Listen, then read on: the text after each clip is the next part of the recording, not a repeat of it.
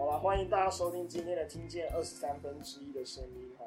那我们这一集广播节目其实是一个还蛮随性的一个节目，我们这一集一个试录集啊。然后今天我们先介绍一下成员，我是今天的主持人刘嘉诚。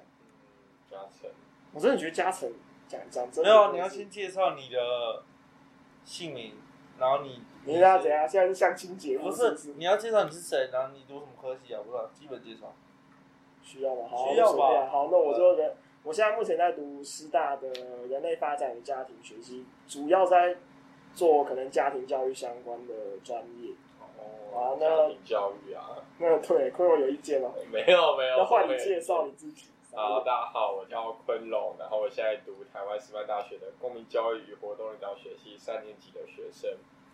嗯，好，那换我，我是 台师大国文系的。邱宇峰，然后呢，我目前四年级，对，正在人生的道路上，就是要延毕的意思了。对，还有要考研究所。哦，其实我也是要延毕，好，那那不是重点。然后反正今天录这个节目，其实主要是先试试看，我们先聊聊天，录录看，然后这一集算是个试播期。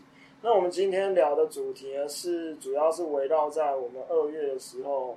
我们台师大资源中心，对吧？资源中心，特教中心，特教中心。好，一开始讲错，很好。资源教师有一个，好，反正就特教中心就有了一个逆风飞翔的一个与教育部结合的一个计划，然后我们就带老师就带着我们九位特教生呢，一起飞去了美国德州，我们去跟德州大学奥斯汀分校做了一个交流。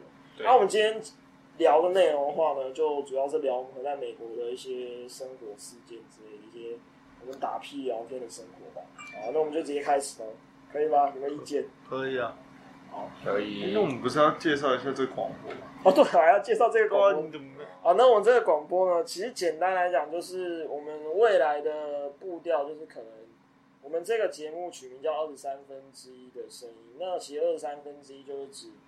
全台湾有一百万的声音障碍者，那全台湾刚刚有两千三百万人嘛，所以我们今天就把它取名为二十三分之一的声音。那我们接下来未来可能就会讲一些我们声音障碍者的一些生活的大小事啊，或者是一些大家所不知道，我们生活可能会遇到一些困难，或者是一些很搞笑的事情，就很随性啊。嗯，好，这样可以吗？雨峰，你可以接受？可以啊，大棒棒。毕竟吼，我们今天有个信义区的贵公子吼，对啊，来自信义区的，我不行，这样说。好了，好，那我们就开始今天的那个节目吧。就是我们首先可以想要先来谈到，就是其实第一个主轴就是不会英文的话，我们在美国到底要怎么过生活？要，我可以请我的受害者 坤荣大哥来回答一下这个问题。好啦，那就因为我其实是一个学习障碍者啊，然后。就是从小在英语的学习上面就蛮困难的，然后也蛮弱，就是从小没有什么英语基础，然后一开始到英文，就是到美国的时候，其实觉得应该还好，就是感觉久了就会适应，然后发现根本适应不了，就是呃刚开始下飞机的时候，我就很害怕海关也过不了啊，或者是我怕我下飞机后，然后别人问我话，然后我什么都屁都听不懂，然后我就很尴尬在那边，然后在那里哇哇哇 的一个状况。可是后来就是在呃旅行的过程中，其实有蛮多伙伴就一直陪着我，然后就是跟我们讲一些基础的英文啊，让我有一些比较深度的了解。可是过程中还是蛮紧张，像是我在飞机上就是大概看了十个小时的阿迪英文吧，就是一集一集在那里看，行销就对了，就是一集一集在那里慢慢看，然后看什么哦，飞机上超实用英语，然后就是看完后一下飞机就全部都忘记了。然后最后我出海关的方式还是我拿 Google 那个翻译机，然后去就是跟海关说，哎，你看这是我要来的目的啊，我有带多少钱这样，然后海关就瞪了我一下，然后还是让我过了，然后就觉得说还是整体流程还算是顺利啊，然后其实遇到美国人也都还蛮就是蛮能接受你不会英文的这件事情。你可不可以稍微就讲更清楚，就是可能你的英文的大概程度，具体来讲，大概也让观众知道，大概国小两百单吧。所以其实基本上就是可能生活的对话可能都就简单的单词这样，好累，也还好啦，毕竟我们都已经活着回来了。对啊，我觉得十天其实是蛮……哎、欸，那你这样，我英文不会的话，有没有遇到一些什么技巧？要怎么回答，或者是说你有遇到什么有趣的事情，哦、你可以讲讲。像是如果别人问我东西的话，我就默默的看着他，然后又疑惑的眼神一直看着他，一直看着他，然后他就会感觉知道我不会英文了，然后像他就会用一些比较技巧性的方式回复我。像是我那时候要去点一个墨西哥餐的餐厅，以后还要选超多料，我原本想说我就选一个最不用点料的东西，结果还是要我选一堆料，然后呢我就看着他，然后他感觉真的不知道我要不知道我会不会讲英文，然后他就。我就一直看，一直看，一直看，然后他就一直问我话，然后我都不回他，然后最后他就说好，嗯，number one，number two，你要 one 还是 two，然后就可以选择，然后我也这样顺利点完餐了。对的，我觉得这个这也是墨西哥的一个服务员，也是对我们蛮好的。对，其实大家都很包容。好的，那雨峰，你要不要讲讲你在美国吗？假如你你你假如觉得就是说英文的能力状况，然后让你在美国生活上有遇到一些困难，或者是你觉得也还好之类的。我先讲一下我的英文能力状况。我发现在美国的这十二天，我很常出现一个状况，就是对方讲的我都听得懂，可是我不知道怎么讲，就是我都听得懂他们在讲什么，就是标准的台湾小孩嘛，对对对对，只会听，我都听得懂，但是我不会讲。那那可是我觉得我比昆荣好好一点的状况是，现在在呛声音。哦，对了，对我比坤荣好一点的状况是，呃，因为我还是听得懂，所以我比较可以融入在呃，譬如说。你一直说就是你，我常常看到昆荣就是在团体之中，对，至少等一下，等一下，我觉得你根本就是假融入，以为自己听得懂就融入团体中，并没有，大家都没有接受你的融入。可是我不会，我不会有那那种像昆荣那种怎么讲，好像你讲很很抗拒吗？我不知道会形容。等一下，我们坤荣现身说法，对啊，蛮抗拒的。我觉得，我觉得就是，我觉得，因为我事后也有跟老师。讨论过我这个状况，那老师给我的回复就是说，其实他觉得光是你可以听懂别人在讲的话，那个不安的感觉就会消失很多，因为至少你可以知道他真的讲什么。对，可是我觉得自呃，我在美国这十二天，就像昆荣刚刚说的一样，其实也是受到蛮多人的帮助的。例如说谁？例如说我呃，例如说昆荣啊，因为我的啊，我介绍一下我的账笔，我的账笔是。老麻嘛，所以走路的时候，呃，你说 cerebral palsy，yeah，cerebral palsy 就是脑麻的英文，非常的透彻。那他走路就是通常不稳嘛，那我们在美国的时候通常就要走一段路，那我觉得很累，那我就需要一个很强而有力的对方去支撑我走路的力量。那整趟的美国旅程呢，李坤荣通常是担当这个任务。这样子真是很伟大哎！了解，然后你讲到他，然后就没有讲到你也有扶着我的轮椅这样，然 后现在其实我要对了，我就想了嘛。那还有除了坤荣以外，坤荣如果真的忙还是什么的，还或是一般走路区呃街区跟街区之间短短的距离的话，我就会扶着嘉诚的轮椅。经过我的鉴定，我发现嘉诚的轮椅呢。也是蛮坚固的，因为我通常会把我整个人的力量，因为脚的关系嘛，我会依靠把我的力量放到轮椅上，就靠在我身上。十二，我发现十二天那整台轮椅都有成功的支撑我的重量，所以差不多坏坏了。啊，对，到时候可以索取费用这样。反正就是还蛮感谢大家的帮忙。你不要讲的好像好，谢谢大家，谢谢大家，走。对了，还等一下，等一下，之类的。好，反正就是，其其实刚刚讲到，就是刚刚雨峰有带到，就是其实我们会发现到，其实美国的无障碍状况这件事情，就是其实就我个人，因为我介绍来，就是我本身是一个脊髓型肌肉萎缩症的一个简称 SMA，对，SMA。然后反正就是我，我就我基本上都坐着，然后我力气非常小，可能就拿一公斤或者是半公斤。就很吃力。那你拿得动这个水吗？有啦，这还哦，还蛮重的，还蛮重的。好了，还行还行。然后只是就是我们可以，我可以发现，就是很明显，就是美国它的一些通行的状况，例如说它的人行道，或者是整体的无障碍状况，真的是比台湾还要好很多。例如说，我每次从古亭站到师大这段路上啊，可能九成的店全部都是没有斜坡，我都没没办法进，我就只能看。然后我知道，我也不知道里面在卖什么东西，就跟我们今天这个录音室一样。我这录音室？没事没事没事，连个坡道都没有，没有斜坡。好，反正就是大概这种状况，就是，可是你在美国的时候，其实可以发现，就是他们因为有一些法规的一些规定，应该是 ADA，我不太确定。可是他就是有因为有法规上限，所以他们其实整体的无障碍状况是相当友善，他们基本上。完全不需要在美国憋尿，就是他随时都无障碍，让我一个傻眼。我前我昨天还前天的时候才有一个活动是，要跟别人去唱 KTV，结果 KTV 就没厕所嘛，那 KTV 一唱就是三个小时，然后又又喝水，我就觉得人生很难过，最后几个小时很难过啊，那种感觉。哎，但我还蛮好奇，像是在美国，它可能对于一些无障碍的坡道会有一些规定的法规，例如说，你可能发现这个店家没有坡道，就可以去检举死他，然后他就会出现坡道。那在台湾有类似的状况，可以去做一个申诉的管道吗？嗯，讲到这个的话，就就我听来的一些知识的话，是很多人讲说，美国他们其实有所谓的歧视法，所以假如说今天有店家违规，就是他没有做这类相关的。相关的一些协助或者是支持的时候，他们就可以提起诉讼，然后就是要就说你可能歧视到坐轮椅或者是其他需要使用的一些声音障碍者的朋友。可是其实，在台湾目前是完全没有这类相关的一些。诉讼的一些案例啦，目前是没有。听起来就是美国比较爱乱告别人嘛，然后就比较多东西。他们对于人权来讲是很敏感的啦，你只要随便侵犯人，我跟你讲，告死你，没有在跟你狗戏杀的啦，直接告爆你都会。感觉我想要补充一下，就是刚刚郭龙讲说，就是有没有一个就是可以申诉的地方？因为我后来有稍微去爬书了一下，我们后我后来发现，美国它之所以会这么的无障碍，有一个很大的原因，是因为。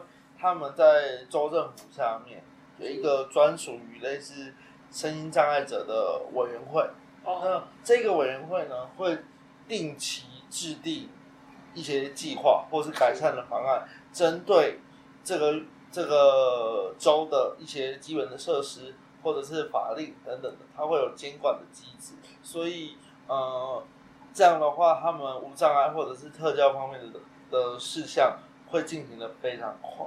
嗯，这一点确实是跟台湾，我们台湾可能还真是差蛮多，对对对，还有很多改进的部分。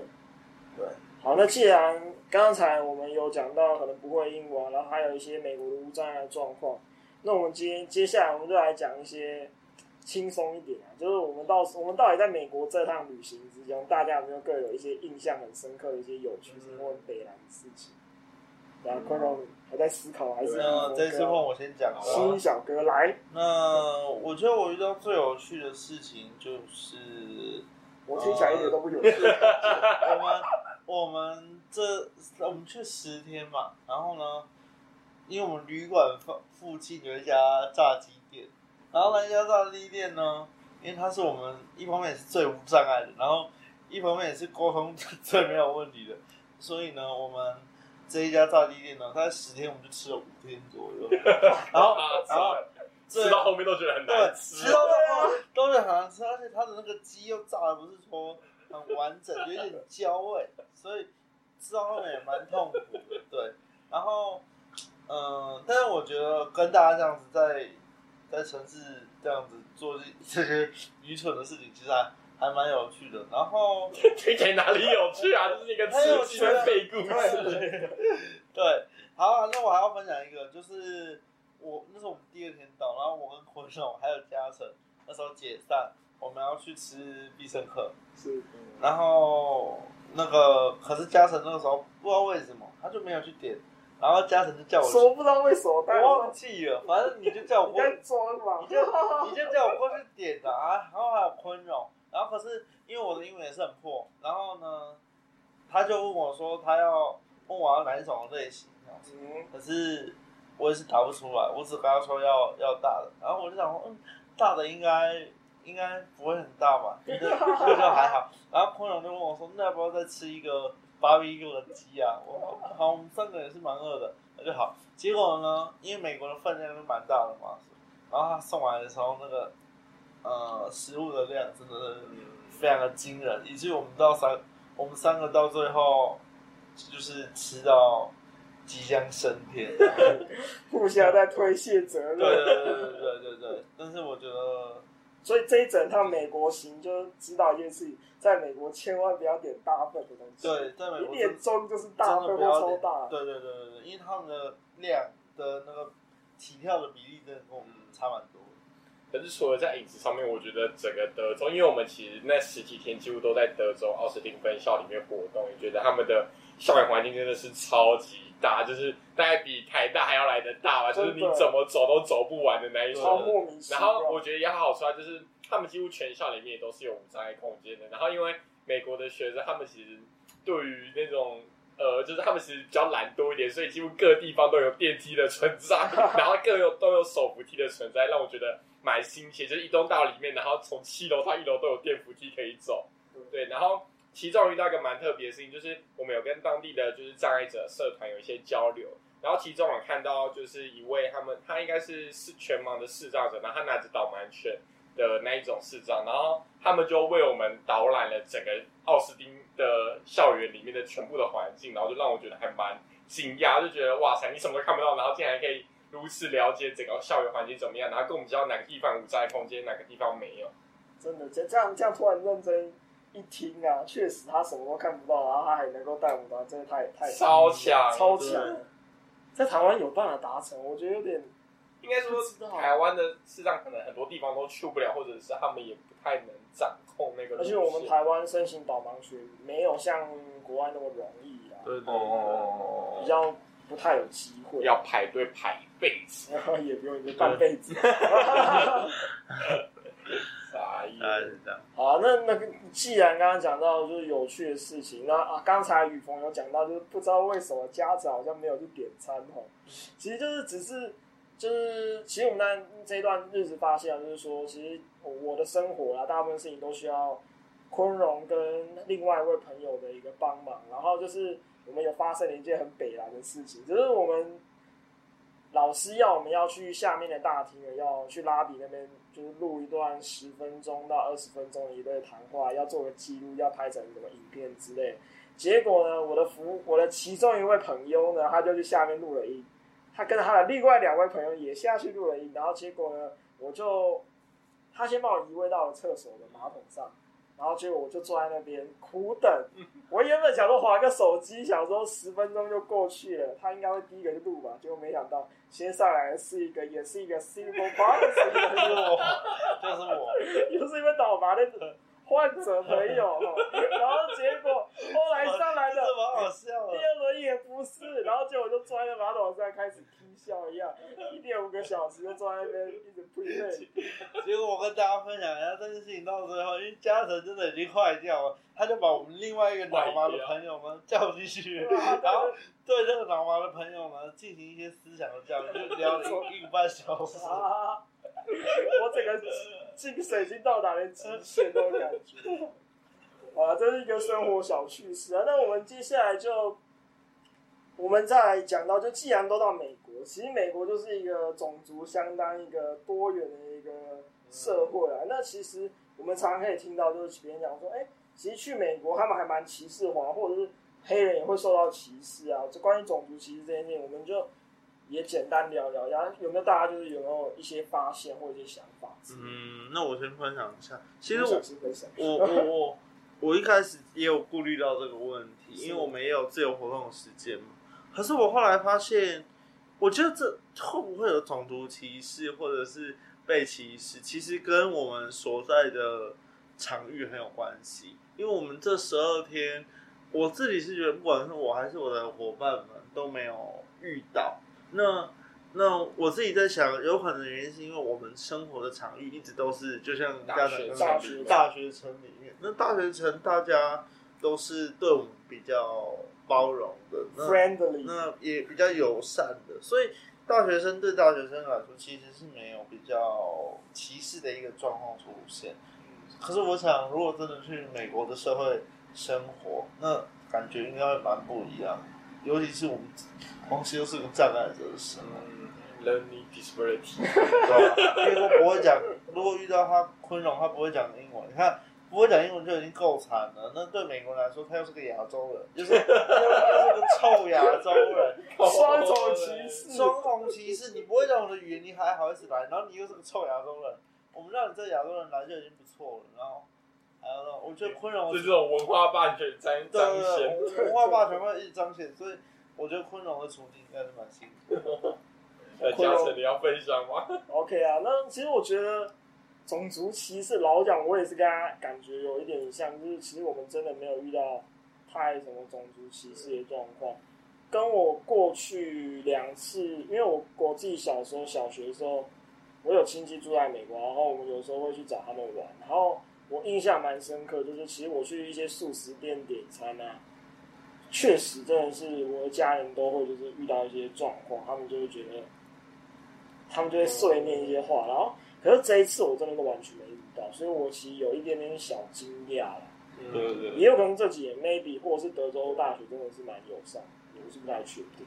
哦，然后我想要分享一下，就是那个他们有一个法律，也是类似特教法的规定，他们在大学里面呢，包含到小学教师啊，不管是不是从事特殊教育工作的人，教。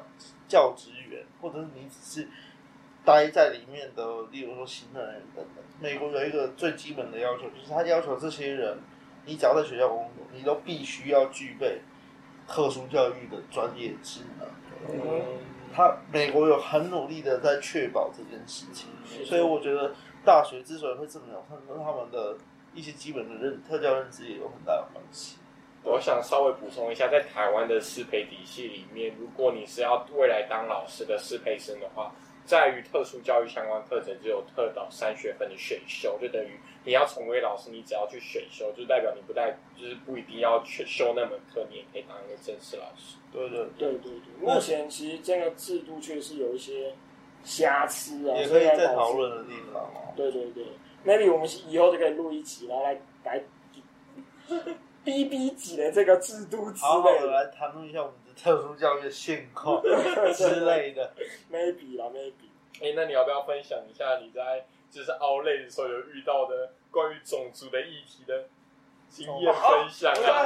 我想跟大家分享一下，就是嗯、呃，我这次让我最有感的地方是，其实嗯、呃，很多外国人都说我们的国家的国际地位不明确，我一开始都。都认为是危言危言耸听，直到直到我在那个美国遇到这件事情的时候，我才发现其实外国人真的都搞不清楚。我现在来跟大家分享，就是呃，我那时候在奥莱，然后我跟我另外一个小伙伴，因为我们就采购嘛，采购很累啊，然后我就我们就找了一个，上来就彰显，我说要做，然后嗯，我就找了一个地方做，然后就开始吃东西，然后结果呃，坐在我们旁。边的有一对美国夫妇，他就那个男生呢，他就用非常生涩的中文跟我说：“哎、欸，你好。”他说：“哎、欸，怎么了？怎么了？要开始要国际交流，要开始国际交流，开始国民外交。”对。